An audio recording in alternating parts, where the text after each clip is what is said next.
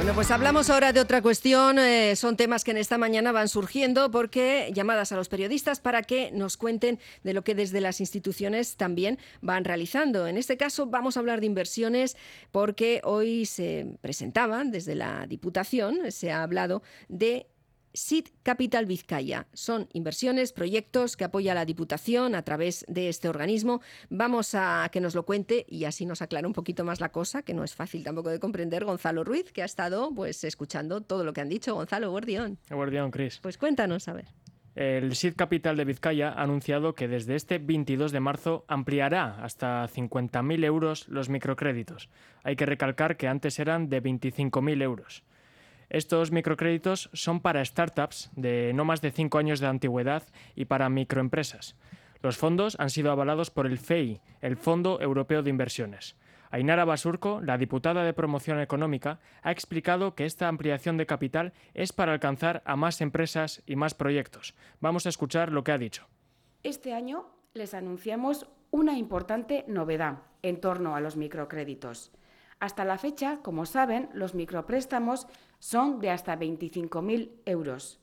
Bien, nos hemos propuesto reforzar este instrumento para poder alcanzar a un mayor número de empresas y proyectos, elevando los préstamos hasta los 50.000 euros, manteniendo las condiciones y con la garantía de una entidad como el Fondo Europeo de Inversiones. Por otra parte, se ha hecho un balance de lo que ha supuesto este año 2022 para el SID Capital Vizcaya, que es una sociedad que gestiona las entidades y sus inversiones. En total se hizo una inversión de 3,9 millones de euros en 84 proyectos innovadores diferentes y para nuevas empresas, mediante los fondos diferentes con los que cuenta el servicio. Basurco espera que en este 2023 saquen aún más provecho de los proyectos que han puesto en marcha y ha hecho un resumen de lo que ha sido este 2022. Vamos a escucharla.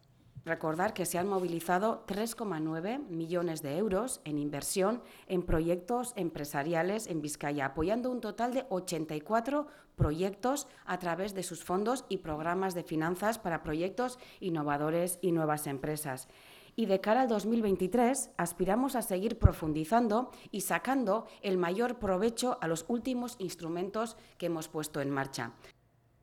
En general, eh, Basurco espera que se siga impulsando el emprendimiento en todo el territorio vizcaíno y que cada vez más empresas innovadoras y más proyectos se sumen a los servicios del SID Capital Vizcaya.